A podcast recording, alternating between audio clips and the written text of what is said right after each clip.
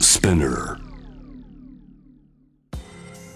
バビサビに近いんですかねああさびれてた方があはれってなるっていうかなるほどなるほど最初のインスピレーションって僕すごいゴジラが好きでなんか2拍子で頑張るみたいな日本のこの12だけしか取らないっていうかホールジーの最新のやつがトレント・レズナーとはアティカ・スロスだったんですけどあそうなんですかあれめちゃくちゃ良かったですよサウンド面でも多分本当にぶっちぎりで すごいレベルにいるしなんか 結局やっぱ教育の話になってくるんでねすよ曲なんですよ噛み砕けないものとしてなんかそういう余地があるっていうすごい大事なことだと思うんですよねそうそうそう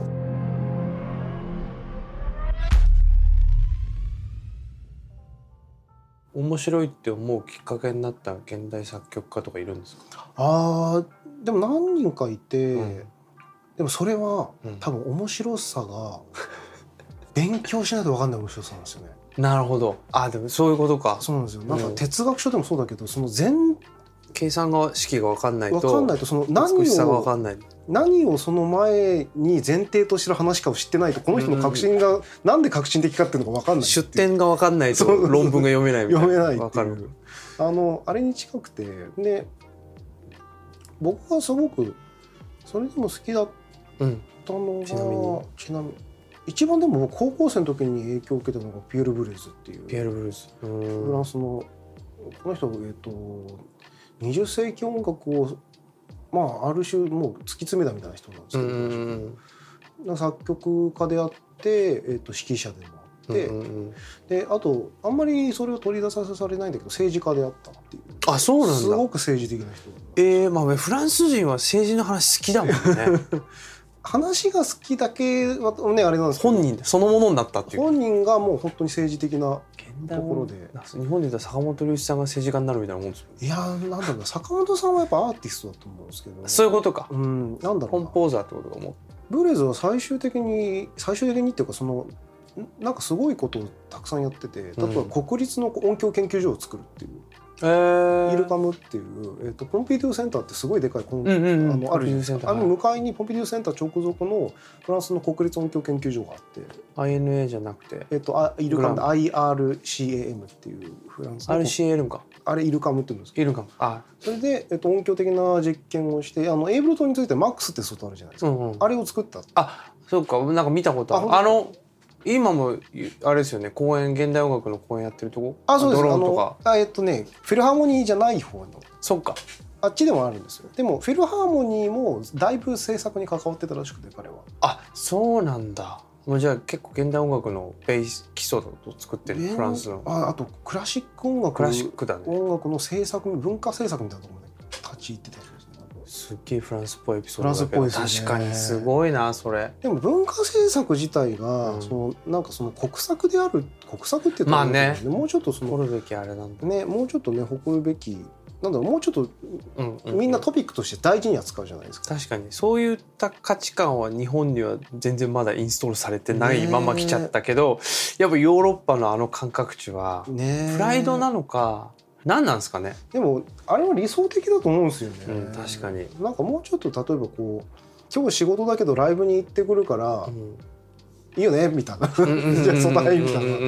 ああいう感じになんないと多分なんか結構きついですよねねみんな生活が豊かにならないと思うんですよね確かに豊かさをそこにチューニング合わせないと結構きついですよねねきついと思うんですよなん確かかにもう物とかだけ買ってね満たされるみたいなのないと思うからそうそうそうそうバブル的なあのジェット燃料の残りがでまだ生きてるから俺たち、ねちょっとそこまだ気づけないですよねねああでもそうわかあなるほどねそこなんだそうなんですよなんかそれで言うと最近そのライブとかに行くのに、うん行きたいんだけどこの日7時から行けないからこの日お休み取んなきゃいけないみたいなツイートうんうんうをん見て、あなんか申し訳ないなってすげえ思っちゃってるか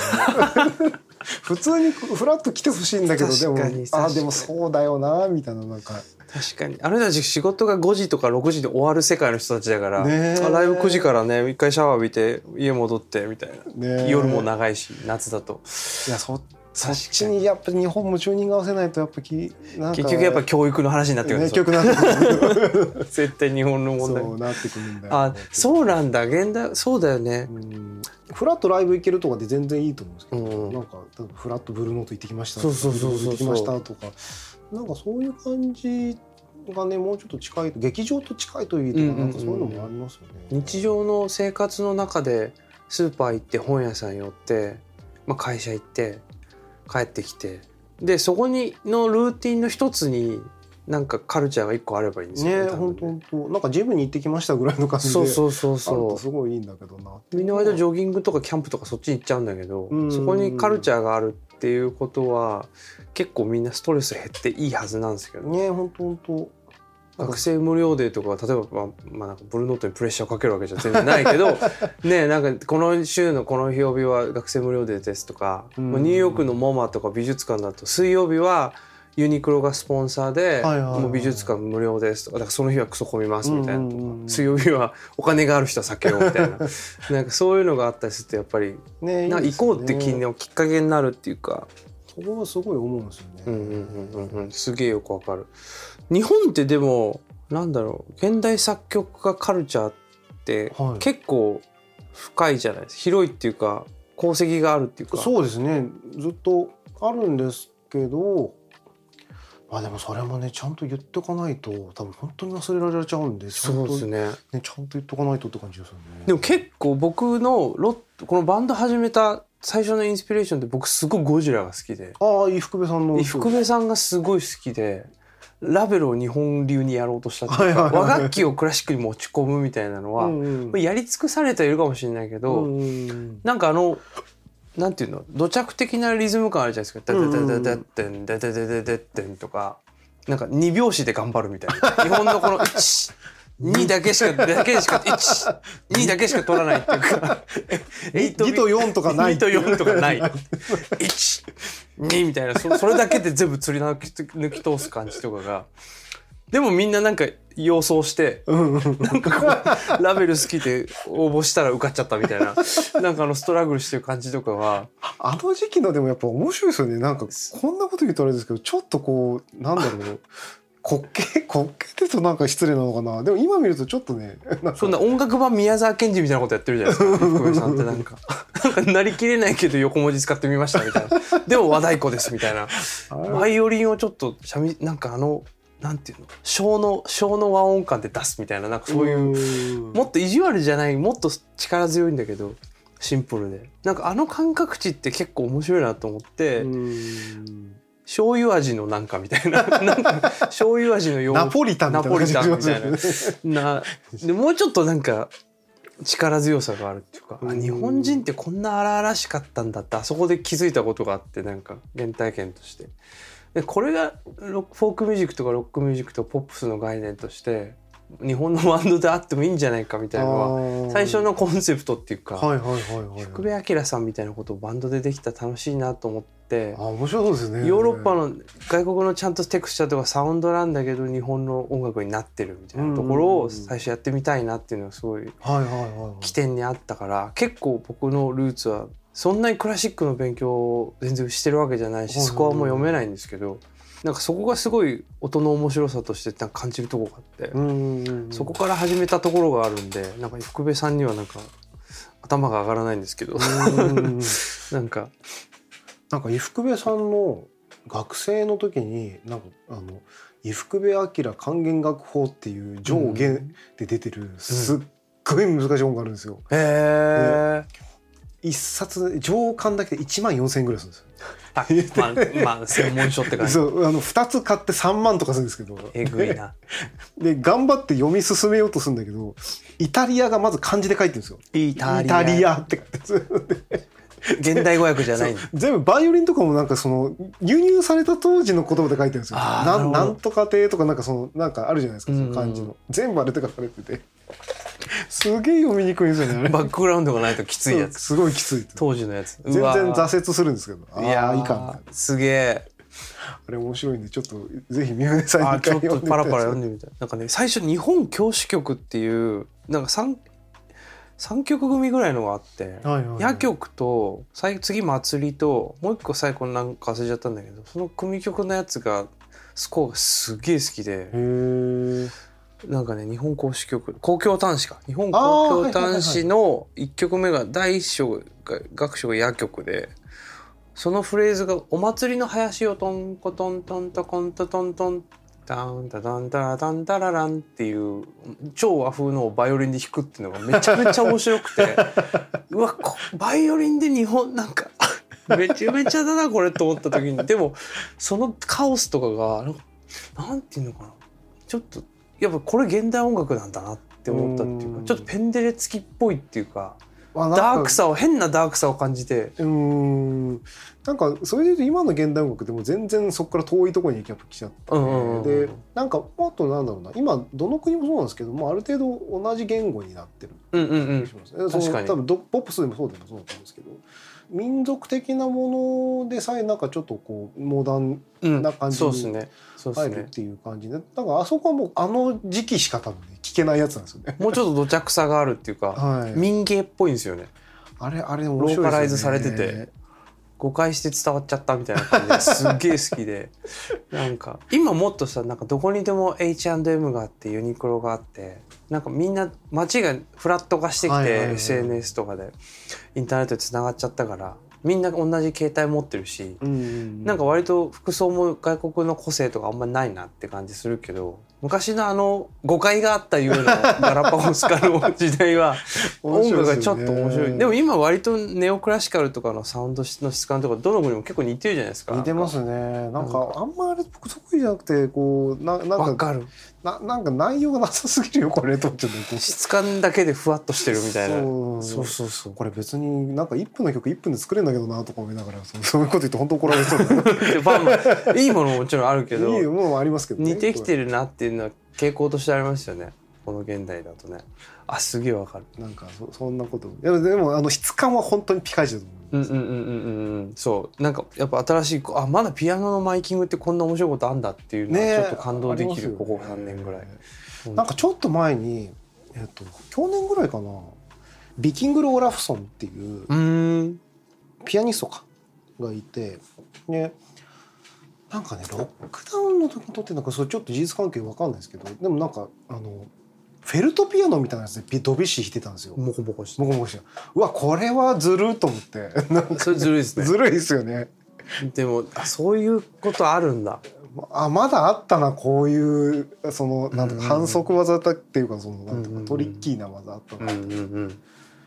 ちゃめちゃ面白いそフェれルフトピアノドビュッシーはこれはずるいとあそれ聞いてみよう後でェルトピアノとかタックピアノでドビュッシーやばいっすねやばいですよね確かになんか当時の人が求めてたっていうかつながってる感じがする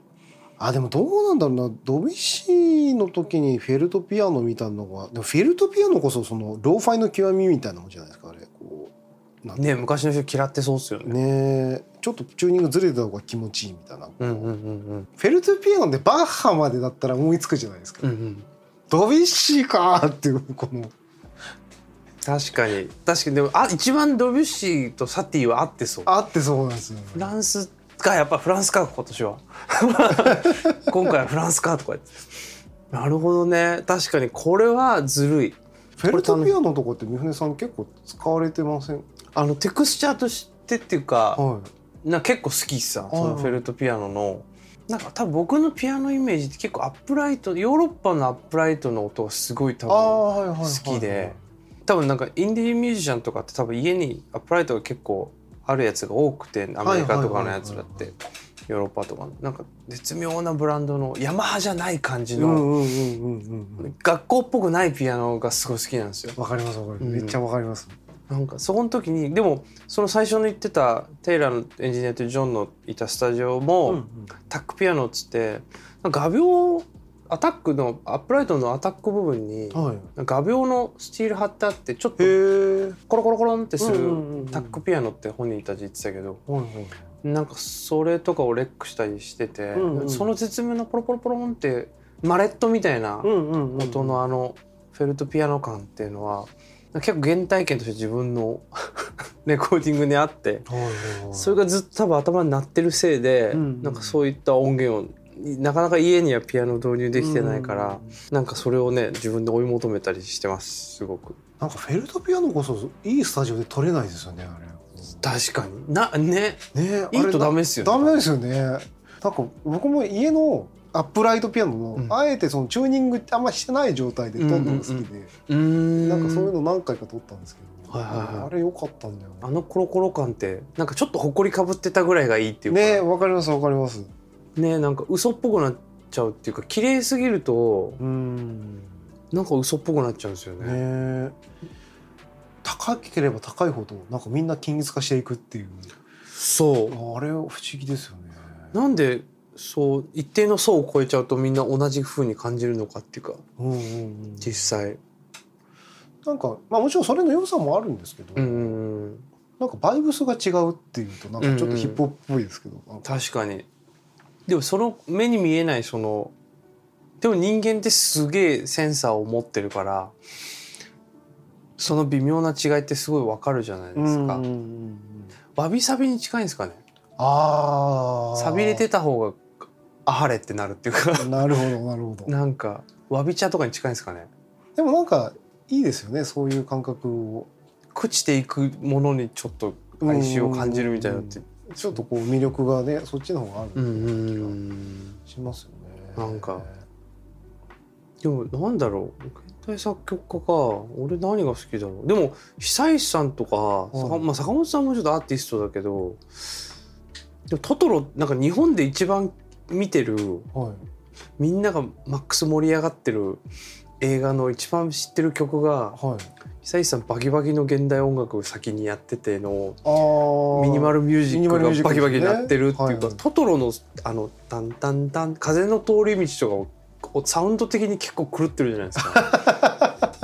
テケテテテケテテケテテテおすげえこのフレーズの反復から来るんだみたいなとこからはいなんかそれをみんななんかいい曲だと思って聴いてるけどうん結構やばいぞこの曲単体で聴くと思いませんなんかいつも震えるんですけどへえまあでも僕全然トトロ見返してなかったんでちょっ と久しぶりに久石譲さんの初期のワークってまだとんがってるじゃないですか久石さんもなんか最初ずっとミニマルとはい現代音楽ばっかりやっててそれが全然鳴かず飛ばずででもだんだん俺もなんかこうこのこれに凝って難しい音楽を受け入れられない人になんか音楽作るよりそれを説明してる時間の方が長くなっちゃって俺はそれが嫌になってポッポップスっていうかみんなに聞かれる音楽のそこに行ったんだみたいな話を前してて。あ本当ですか若い時はとんうん俺はとんがってたけどうんそれでそこから広げるようになったらなんかはい今のキャリアができたみたいな話をしてあーてなるほどなでもなんか僕はあんまりなんか別に東さんが東さんで全然あれなんですけど、なんかそのまま変わらずやりたいっていう気持ちがなんかうんうんいや全然そそれでいいと思う今の多分当時とまた違いますよねちょっと状況が多分ねまた違うと思うので 現代音楽の作曲家が昔ってやってたんですよね劇版とかいっぱい、うんうんうんその竹本さんとか、そうですよね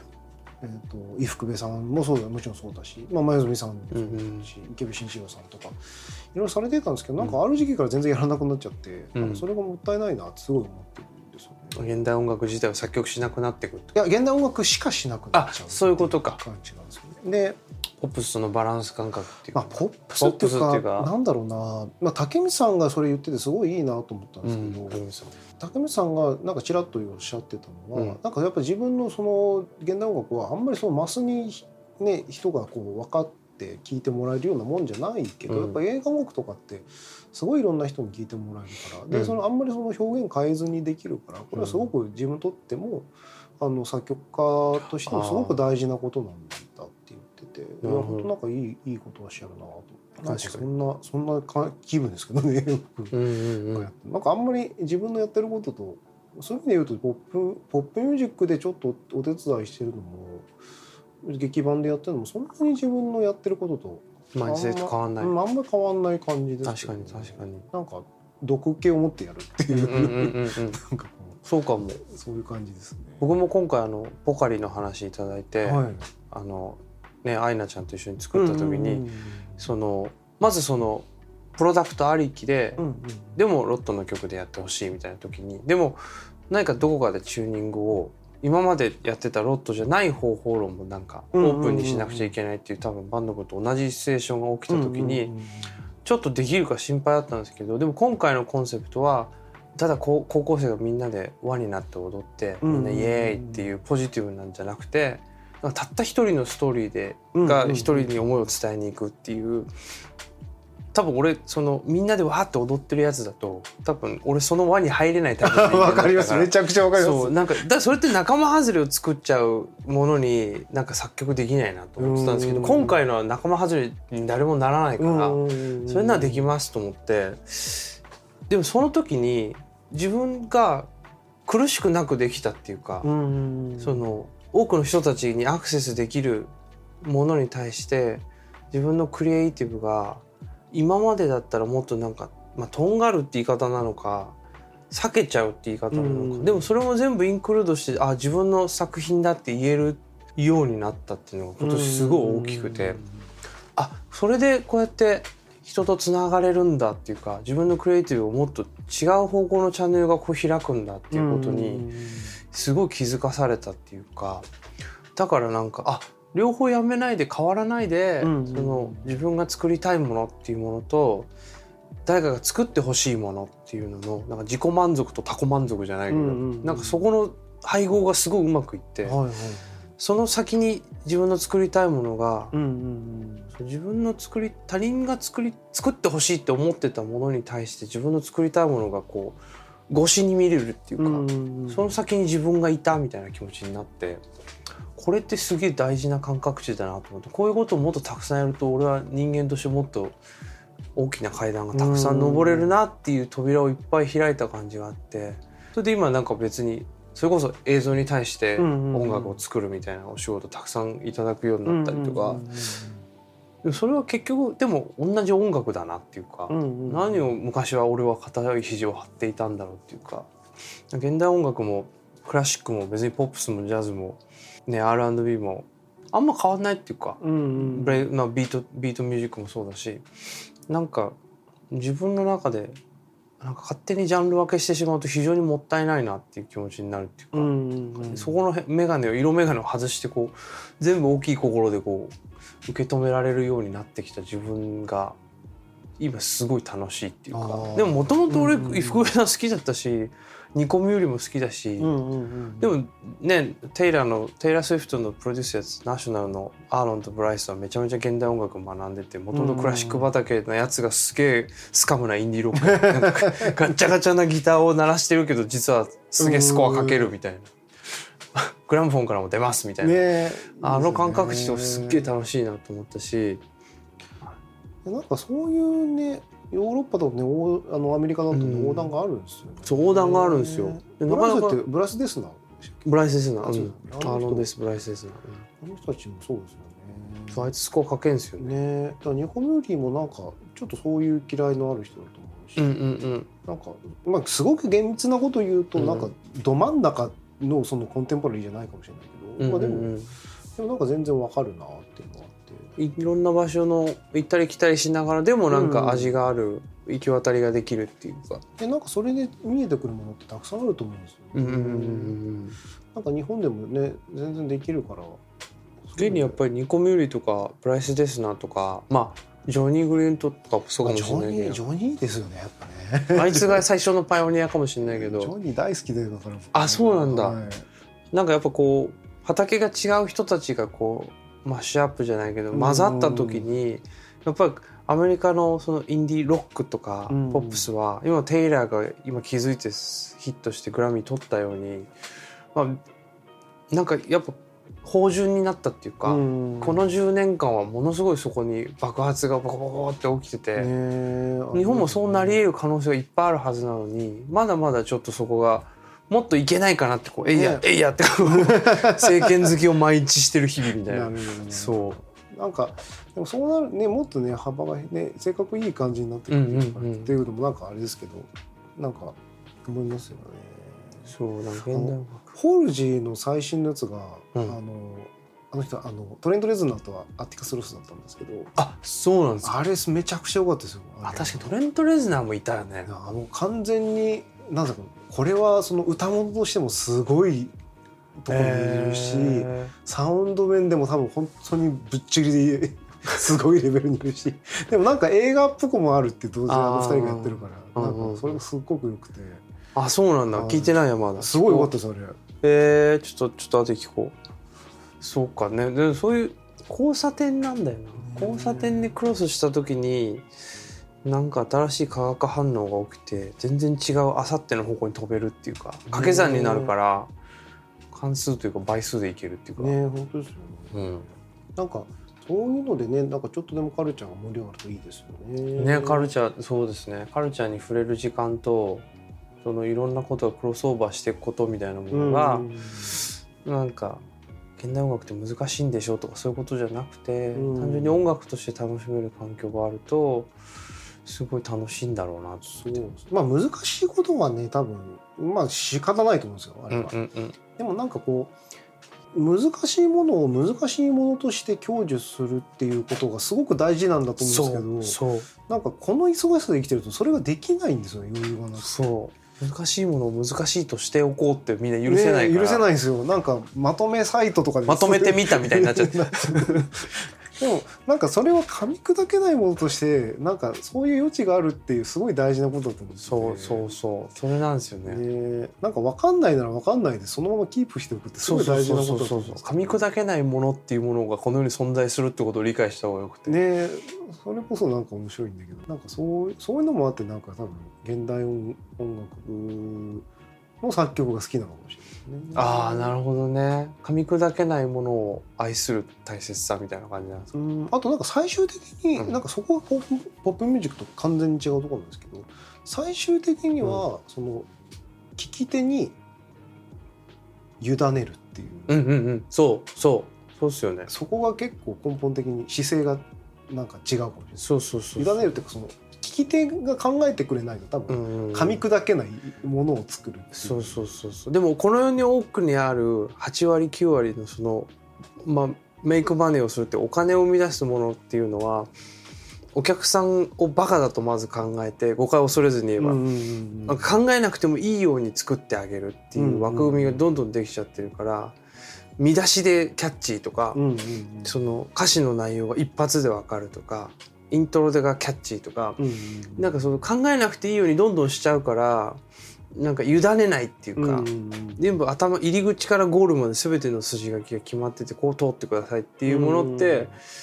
ロールプレイングのゲームと一緒で何をどう頑張ってもゴールは一緒みたいな。うん人生が決まっちゃってる感じっていうのじゃない領域をもうちょっと増やしたいっていうのはすげえ思ってて、うんありますよねなんかでも完全にどっちがどっちかって言って言い切れるわけじゃなくてそうそうそうそうなんかその中間地点が面白いっていうのもあるんですよね、うんうんうんうんでなんかそこがね面白さだと思うある程度簡単じゃんと思ったらすっげえ難しいじゃんみたいなうん感動とか、度ありますえよね、難しそうと思ったら結構スッていけたとか、うんうんうんなんかそっちの絶妙なバランスだってデザインだったり、うんうんなんか人間のそこでも人間はやっぱちゃんと分かんないと道に迷ったらなんとかたどり着く能力があるし。うんうん人間もっといろいろ一人一人全然できっから溺れそうになったらなんとか泳ぐっしょみたいなって いうか火事場のバカそうそうガ力的なねチバのバカ力っていうかありますよね、うんなんかそこを感じ取れる容量をなんか増やせてうんいい交差点が見つかるといいんだろうなって最近すごい思ってて、うんだからバンド君と話すとやっぱすっげえ面白い話に飛ぶなどんどん。これでも機材の話じゃなかったですか 大丈夫ですか大丈夫ですか制作制作の話制作の話 どうですか最近制作はな無理や り無理やり話して締め合おうとする ねなんかこれを機になんかバンド君とまたねなんかやり何たかいですよねね作れたらすごい嬉しいなと思っねてなんかやりましょうやりましょ本う当に遅くまでありがいとやうとんでもないぜでひまたちょっとすぜひぜひちょっとよ ろしくお願いしま すでもあえてよかったですねいやいやこちらこそんな早く実現すると思わなくて会いましょうって言っていやいやいやいやてねずっとねあれしててよかったですね